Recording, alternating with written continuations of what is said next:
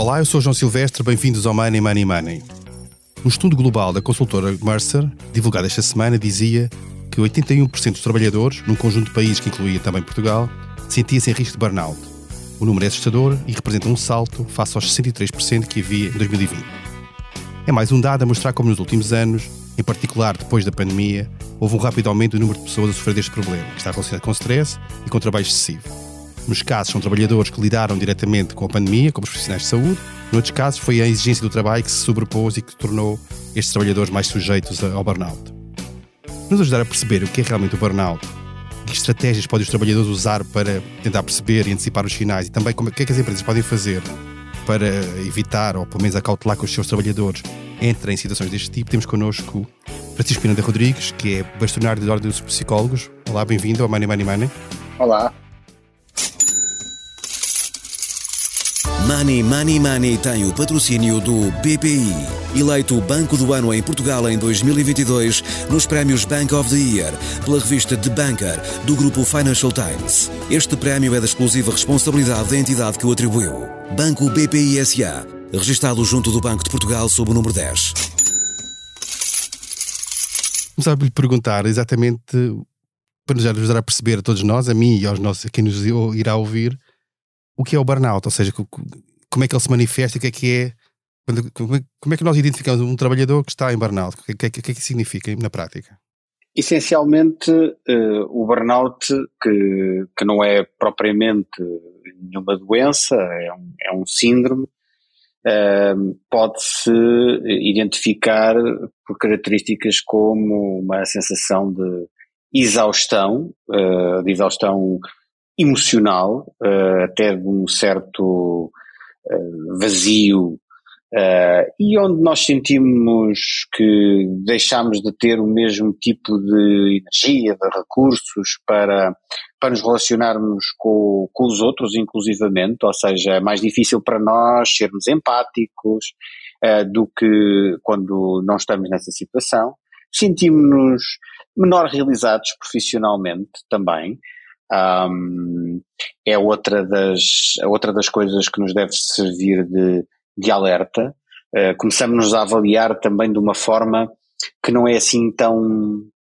uh, tão positiva quanto aquela com que provavelmente nos avaliaríamos uh, noutros uh, momentos. Um, e estamos, sentimos menos motivados,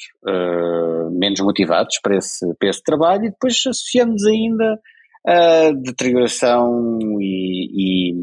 e, portanto, uma, uma qualidade nas nossas relações um, com os outros uh, mais, uh, mais reduzida, um, bem-estar e aquela uh, a forma como nós avaliamos a, a nossa vida também sofre e, e, depois na dimensão mais física uh, aparecem coisas como cansaço, mesmo ao nível de fadiga, digamos assim, uh, com, associada às vezes a dores musculares, uh, dores de cabeça, fortes, persistentes, alterações de sono. Um, às vezes também com a tensão uh, arterial a sofrer alterações. Um, são tudo sinais de alerta, tudo isto são sinais de alerta para nos indicar que provavelmente poderemos estar perante um burnout. Isso normalmente é um, é um, processo gradual, ou seja, a pessoa vai ao longo do tempo começando a acumular esses, esses, sinais que diz. Mas quais são, quais são aqueles que mais frequentemente aparecem como primeiros sinais? Ou seja, a que é que uma, pessoa deve estar alerta, seja trabalhador ou não, mas nomeadamente no meio do, do, do, trabalho, a que é que deve estar alerta para que, se caso surja, possa ser já um primeiro sinal de burnout e tentar evitar que a situação se prolongue e se agrave no tempo? É o que é mais frequente. Bom, é difícil uh, a resposta ao mais frequente, um, ehm, porque, na verdade, um, ehm, os primeiros sinais podem se manifestar de forma diferente de pessoa para pessoa, mas uh, eu talvez destacasse uh, por aquilo que são impactos depois em terceiros, um, ehm, a dimensão dos relativo aos relacionamentos. Uh, mas não estou a referi-la por uh, necessariamente ser mais frequente, mas sim porque isso traz impactos não só nos relacionamentos no trabalho, com colegas de trabalho, com as lideranças com quem se trabalha, mas, mas com, com todas as pessoas, com todos os stakeholders, com, os, com clientes, uh, com fornecedores e depois fora do trabalho, com as, nas relações uh, com, com, os, com os amigos, com a família. Um, e nós vamos, o que é que vamos notando aqui? Maior irritação, uh, menos tolerância às falhas, começamos a, a sentir que, que um, a qualquer coisinha salta-nos a tampa, uh, e como disse bem, é um processo que é, é gradual, uh, as coisas não são preto e branco, não é de um dia para o outro que agora estamos em burnout,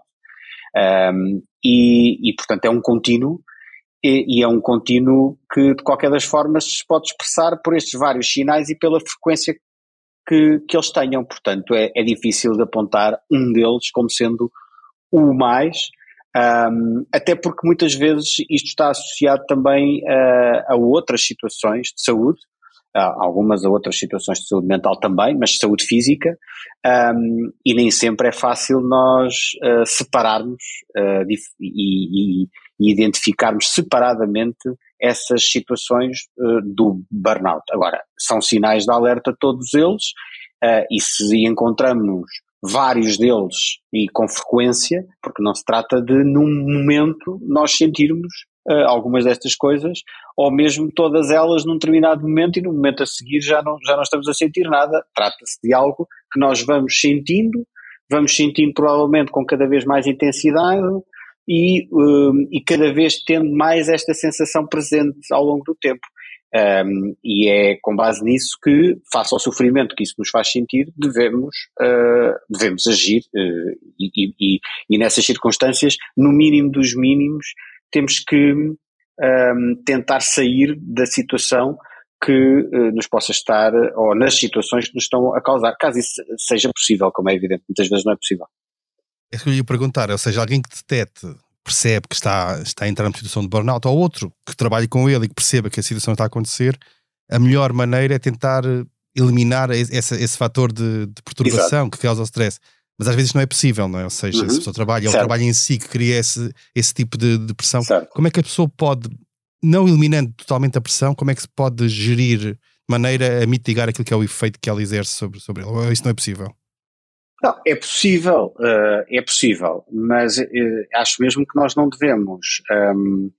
não devemos passar por cima tão facilmente assim daquilo que são as tais, as tais causas. Ehm, porque, uh, na verdade, se, se nós dissermos que não fazemos alterações nenhumas ehm, sobre as causas, uh, e basicamente tentarmos dotar uh, ou ajudar a pessoa um, ehm, a lidar melhor uh, com a situação que está a causar-lhe este, ou que levou a este burnout, ou que possa estar a levar a um burnout, um, ehm, o, o, isto é uma situação insustentável, porque repare, como é que, uh, mesmo no caso das empresas, eu até costumo dar este exemplo, as empresas, e bem, começaram-se a preocupar com a saúde mental e começaram, por exemplo, a pagar uh, pacotes de consulta uh, ou a dar condições ehm, muito vantajosas aos seus, ehm, aos seus trabalhadores para poderem uh, aceder a esses pacotes de consultas com psicólogos. isso é positivo, mas se essa for a única medida e as causas dos problemas eh, psicológicos que se assistem no local de trabalho tiverem que ver com, com a natureza uh, e a dinâmica do trabalho em si, um, ehm, bom, uh, teremos uma, uma situação que, em alguns casos, pode se tornar insustentável porque não é pela não é porque o trabalhador passe a lidar melhor Uh, passa a ter competências que o tornam mais resiliente para lidar com aquela situação, que um, se pode garantidamente evitar as consequências nefastas de, daquilo que, que, são estes fatores que estão a ser a causa. Pode é mitigar, pode reduzir o impacto. E isso sim, Uh, mas muitas vezes, uh, sem mexermos nas causas, é muito difícil. E, e, mais ainda, é muito importante passar esta mensagem, porque o mais fácil, geralmente, para uma organização é uh, pagar as consultas. Isso é o mais fácil. O mais difícil é fazer uma avaliação das causas e atuar depois as, sobre essas causas em si. E isso, nós sabemos um leque de causas possíveis, mas cada organização tem que avaliar qual é a sua situação. E, e é aí começa às vezes o principal problema, que é haver um, uma decisão um, que é uma decisão que eu considero muitas vezes que é uma decisão absolutamente estratégica uh, da gestão de topo que, uh, que passa por, bom, eu, eu não vou continuar a fazer de conta que não tenho aqui uh, os mesmos problemas que todas as outras organizações têm, porque é inerente ao trabalho a existência de fatores de risco psicossocial um, e, portanto, fatores que contribuem uh, para a redução do bem-estar uh, e, e, para eventualmente problemas de saúde mental ligados ao, aos locais de trabalho. Um, portanto, a questão não está numa culpabilização de se eu aqui é que tenho os problemas, mas sim, todos temos, deixa ver quais são os meus, que é para eu poder fazer alguma coisa para os reduzir, porque isto está a causar sofrimento às pessoas que trabalham aqui comigo e, por outro lado, está a criar perdas de produtividade na sequência das perdas de bem-estar que temos. E isto não é uma, uma ligação meramente empírica uh, que eu estou aqui a afirmar. Uh, há evidência científica muito clara sobre isto uh, e, e, e, há contabilização, aliás, sobre estas perdas. Portanto, um, em primeiro lugar, atuar de facto sobre as causas, e essa é, é uma mensagem que não posso deixar de passar, antes de se olhar para aquilo que cada um eventualmente pode fazer, porque uh, o impacto daquilo que é o, o, a iniciativa que cada trabalhador pode ter para se proteger, digamos assim, mais uh, dos, destes fatores de risco, não tem comparação com aquilo que pode ser feito a um nível mais sistémico na própria organização, ao nível um, das cargas de trabalho, uh, da falta de autonomia ou, ou, ou da, da, autonomia que existe, enfim, da promoção de maior autonomia, uh, de, da avaliação de qual é que é o significado do trabalho que ali é feito para as pessoas, uh, o tipo de, de horários que são praticados, Uh, o, o, relacionamento existente entre as pessoas na organização, com a existência de mais, mais ou menos conflitos, uh, as, as, questões ligadas ao, ao, tão mais falado agora equilíbrio entre a vida pessoal e profissional. Um, isto são tudo exemplos, e não são os únicos, um, de fatores que nós chamamos de tais, os tais, os tais fatores de risco psicossocial eh, que eh, têm que ser avaliados eh, organização a organização para depois poder fazer então planos de intervenção que façam a, que, que ajudem a prevenir estas situações e ajudarão a prevenir de uma forma que é que é sistémica, ou seja, que é para toda a organização uh, e não uh, um a um de cada uma daquelas pessoas que trabalham na organização, independentemente de poder fazendo isto e conjugando com atividades de apoio mais individual, às vezes são as tais consultas, outras vezes é, é coaching psicológico, por exemplo, atividade de maior promoção e desenvolvimento de competências e, portanto, isso, isso pode ajudar na proteção também destas, destas pessoas. E, e, é uma parte mais individual. Um, avançar apenas para medidas que, por exemplo, ajudem as pessoas a saber como é que podem um, uh, relaxar, uh, portanto, reduzir níveis de tensão, uh, seja ao nível daquilo que é o próprio corpo, em termos de postura, um, de respiração, etc., com atividades ou de meditação ou de relaxamento, são úteis, QB, dependendo do que é que se faz à volta disto, porque apenas fazer isto é muito pouco para tornar uh, um local de trabalho mais saudável e para realmente uh, se poder dizer que se está a prevenir um, o, situações como, por exemplo, a do burnout. Uh, poderíamos falar de outras. E da sua experiência enquanto psicólogo e dos casos que conhece, de que é que as pessoas queixam mais, as pessoas estão nessa situação se queixam mais do seu local de trabalho? É, são as FIAs, é os horários? Porque cada realidade é, é uma realidade, ou seja, os trabalhos são diferentes e provavelmente os fatores de stress são certamente sim, também sim. diferentes. E as Mas gerações também. Conhece, exatamente, e portanto, daquilo que conhece, quais são na, na, aquilo que as pessoas mais se queixam, que é mais, mais habitual? É, é, é transversal, é, é, transversal a questão da, de qual é que é o nível de autonomia uh, que as pessoas têm ou não têm, uh, nomeadamente na relação, por exemplo, com uh, o grau de rotina das tarefas. E em Portugal, em particular, isso tem um, é um fator que está identificado com um peso substancial. Provavelmente ligado ao facto de ainda termos uma economia onde existem muitas uh, atividades ainda realizadas por muitas pessoas que têm esse nível rotineiro um, e onde provavelmente têm às vezes mais dificuldade, fruto não só da natureza das tarefas, mas também da forma como o trabalho está depois organizado e, e, uh, e como é que as lideranças exercem esse seu papel uh, em uh, conseguirem dar um significado um, suficientemente relevante para si para o trabalho que estão a realizar. Aquela ideia da causa, da missão, que, que, que, muita gente infelizmente não consegue identificar no seu trabalho e, não, e, e, é muito diferente nós trabalharmos e termos essa sensação ou, ou trabalharmos simplesmente porque, bom, eu preciso do dinheiro uh, e, e, pronto, e é por isso que eu trabalho e, e não há mais nada que, que, me alimente relativamente ao trabalho. Portanto, essa é uma da, das questões mais relevantes. Uh, a outra é a possibilidade das pessoas uh, sentirem reconhecimento pelo seu trabalho, mas no sentido da realização que, que vão sentindo uh, pela, pelo desenvolvimento que o trabalho lhes permite. Ou seja, as pessoas fazem um, o seu trabalho, uh, ao mesmo tempo sentem que estão a desenvolver as suas competências, que isso é reconhecido um, pelas uh, lideranças e, e, por isso sentem uma realização uh, maior pelo trabalho que estão a desenvolver. Estas, estes dois fatores estão uh, muito associados a, a, uma boa parte das, das situações. Um, e depois, claro, a questão do, do equilíbrio uh, da, vida, da vida pessoal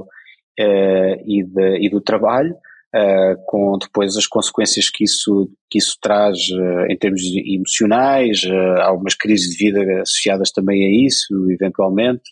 mas, mas, mas claramente estas duas primeiras são muito transversais e, e são coisas que, em que a gestão pode fazer muito. gerir de, de gerir as pessoas tendo em conta como é que uh, as pessoas se motivam para o trabalho é, um, e portanto sabendo mais sobre o comportamento das pessoas, uh, pode fazer toda a diferença uh, para termos mais prevenção deste tipo de problemas associados à saúde mental nos locais de trabalho, temos mais bem-estar no local de trabalho e temos por isso mais produtividade nos locais de trabalho. Para as novas gerações ganha mais impulso ainda porque nós sabemos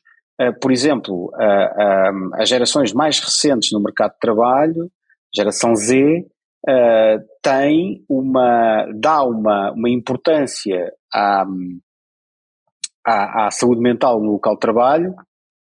que nenhuma outra geração até hoje tinha identificado como uma prioridade para o seu trabalho. Quer dizer, ou seja, quando, quando identifica como prioridade e quando está a avaliar se trabalha nesta organização ou naquela, uh, já aparece no top das preocupações desta geração se a organização, a organização se preocupa com a saúde mental das pessoas que lá trabalham ou não. Isto é uma grande novidade relativamente ao mercado de trabalho e que coloca desafios à, àquilo que eu prefiro chamar de vinculação de talento uh, e não propriamente retenção de talento, porque parece que nós queremos prender as pessoas no, no sítio, não é? E se calhar era isso que queríamos, mas mas na verdade o que nós deveríamos estar a querer fazer era vinculá-las. É, no fundo, as pessoas sentem-se com uma pertença, com uma identificação, uh, e isso consegue-se uh, pela via que eu dizia há pouco. É uh, trabalhando a autonomia das pessoas, o desenvolvimento das suas competências e o seu reconhecimento, e também uh, o relacionamento, a dimensão social no local de trabalho também, trabalhando a boa qualidade dessas relações nos locais de trabalho. Isso é absolutamente, estas três dimensões em conjunto têm um enorme impacto não só na motivação das pessoas, como no bem-estar e na produtividade. E, e, a pandemia mudou muito aquilo que é a realidade do burnout e da forma como as pessoas encaram o trabalho. Nós sabemos que sim, obviamente, o teletrabalho, etc. Mas este número que eu citava no início de, de, deste episódio, deste salto de 63% para 81%, isto é um, é um número global, não é português, mas uhum. a tendência portuguesa também, também é semelhante. É, este agravamento tem a ver com a pandemia ou tem, tem a ver com outras coisas também? Não há. Uh,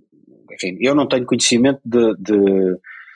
de um consenso sobre. Uh, causa e efeito nesta matéria que esteja já uh, assumido, mas há uma tendência uh, mais ou menos generalizada para considerar algumas coisas como estando na base destes, uh, destes números em crescendo. A pandemia é de facto um, uma das dimensões relevantes aqui, mas a pandemia pode ser vista não só uh, como causa direta, se olharmos para aquilo que foi a incerteza que introduziu, a, a que introduziu nas vidas uh, pessoais e profissionais, não é? Mas também pode ser vista como um momento onde, tendo em conta a tremenda visibilidade e a consequente aumento de consciência sobre a importância uh, a importância e o conhecimento mesmo do ponto de vista de aumento da literacia sobre as questões relacionadas com a saúde mental, que levam a que as pessoas mais facilmente identifiquem uh, situações de sofrimento associadas à saúde mental que porventura noutras alturas não associariam. Ou seja, uh, coisas que provavelmente as pessoas iriam notar quando, olha, uh, já não consigo mexer, estou com uma com umas dores lombares terríveis e, e, já não consigo mais mexer. Fiquei aqui, olha, fiquei paralisado, agora tenho que ir fazer umas sessões de fisioterapia para conseguir ultrapassar esta situação. Uh, nós sabemos que uma boa parte destas situações são causadas por stress uh, prolongado e uh, esta, esta associação tornou-se mais clara para muita gente. É um exemplo entre muitas. As pessoas passaram a identificar mais os sinais, passaram a aceitar mais facilmente que é perfeitamente natural que lhes possa estar a acontecer uh, naquele momento sofrerem uh, com algo que é de natureza mais psicológica uh, e que ainda também aceitarem que até em alguns casos podem necessitar mesmo procurar alguma ajuda. E isto a pandemia também deu um impulso, pelo que há um. Poderia-se poderia dizer que a pandemia, sim,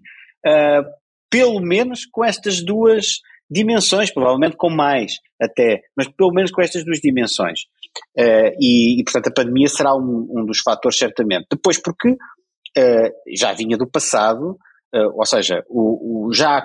já vinha do passado o crescimento destes números. Uh, os números relacionados com o aumento de, de, problemas psicológicos, não só associados aos locais de trabalho, mas, uh, mas de uma forma geral, e de perturbações mesmo, nomeadamente as chamadas perturbações mentais comuns, como a ansiedade e a, a depressão, essas situações já vinham a aumentar antes. Assim como também já vinha a aumentar